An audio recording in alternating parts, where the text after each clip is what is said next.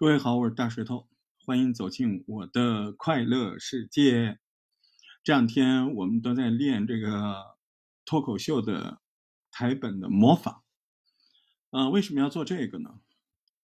说实话，就是要打开各位的听觉的认知啊。那么我们对于通常人来讲，我们会有主要因素和。次要因素的信息来到我们耳朵当中，主要因素一定就是我们习惯性听意思，对吧？就这个人跟我们说什么意思。那次要因素又是什么呢？次要因素是这个人他怎么说的，他说的节奏，他的连贯度，他哪儿快哪儿慢。我们千万不要觉得自己听得很清楚。特别是这两天一对一的辅导，相信大家大掉眼镜，对不对？怎么这么简单的东西我没听出来呢？啊，怎么我听出来了我做不到呢？啊，怎么他有的地方那么快呢？他有的地方怎么那么慢？我都没注意呀。哎，这个就是语言的色彩。为什么郭德纲那么好听呢？啊，所以我们不能够只把最后的结果那个意思表达出来了，而没有发现作为一个跟你交流的人，他是怎么通过他的节奏、他的重音轻音、他的各个处理来把这个东西弄出来的。所以在这边的练习里面，最重要的是什么？就是打开这个听觉，增强这个模仿能力呀，对吧？所以为什么我们觉得有些人说话怎么就那么无聊呢？因为他既没有重音轻音变化，他也没有语速变化，他永远都是一个字一个字一个字的说的，他每个字跟每个字之间的距离就是一样的。所以通过听觉的这样的激活。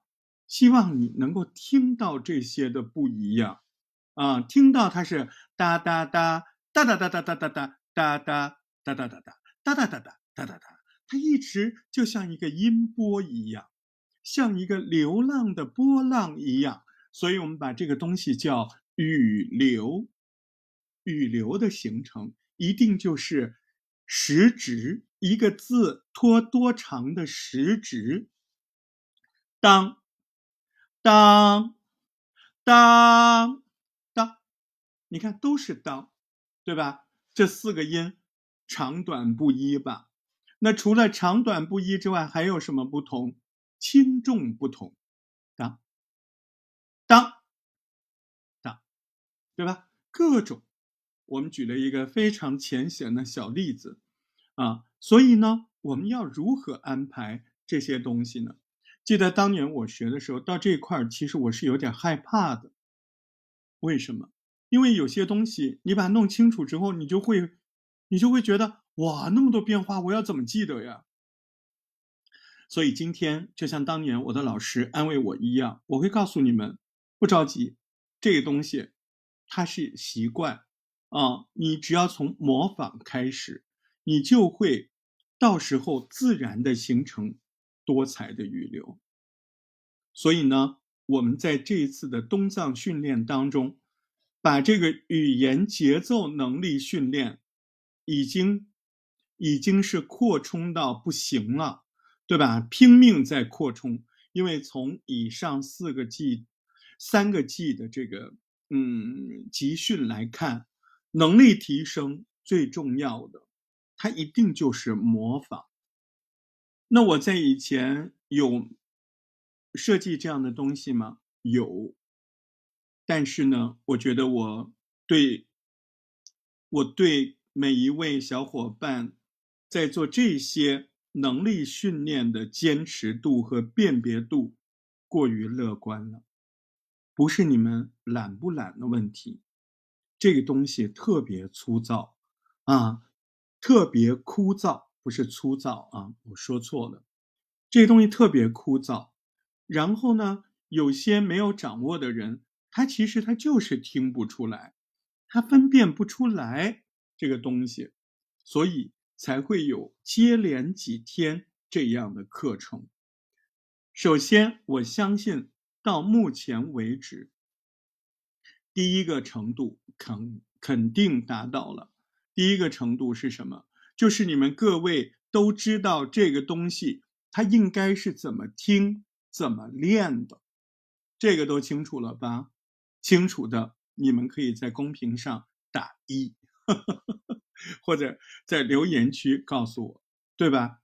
它就是需要你一句一句的去把那个原声，哎，你要模仿的那个人，他每一句话。哪儿快哪儿慢，哪儿是重音，哪儿是故意吃字，你要百分百的模仿出来，这个就是非常重要的。嗯，我记得在秋言和夏令当中，我有提出来，我那时候就发现，对于某些同学来说，这个练习很重要，所以在夏令的时候，我就呃呼吁大家去跟读。到了秋言，我甚至提醒大家去跟读，而而且我还做了一些训练。到了东藏不行了，我觉得这块大家特别弱，啪啪啪连续给了这块一周了，啊，这块一周了。那今天我又给了两个作业，因为我发现这块就是根本问题，包括一些老伙伴。为什么他们的语流就是固定不变？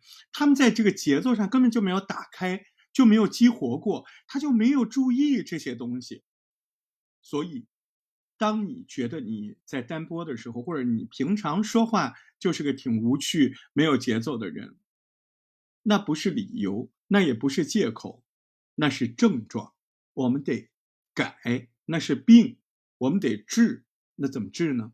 最好的办法。就是跟读模仿，而且我们为了考虑更多的多样化的成品的语言，更加的有听的趣味性，所以这次我们用了很多的脱口秀的这样的练习。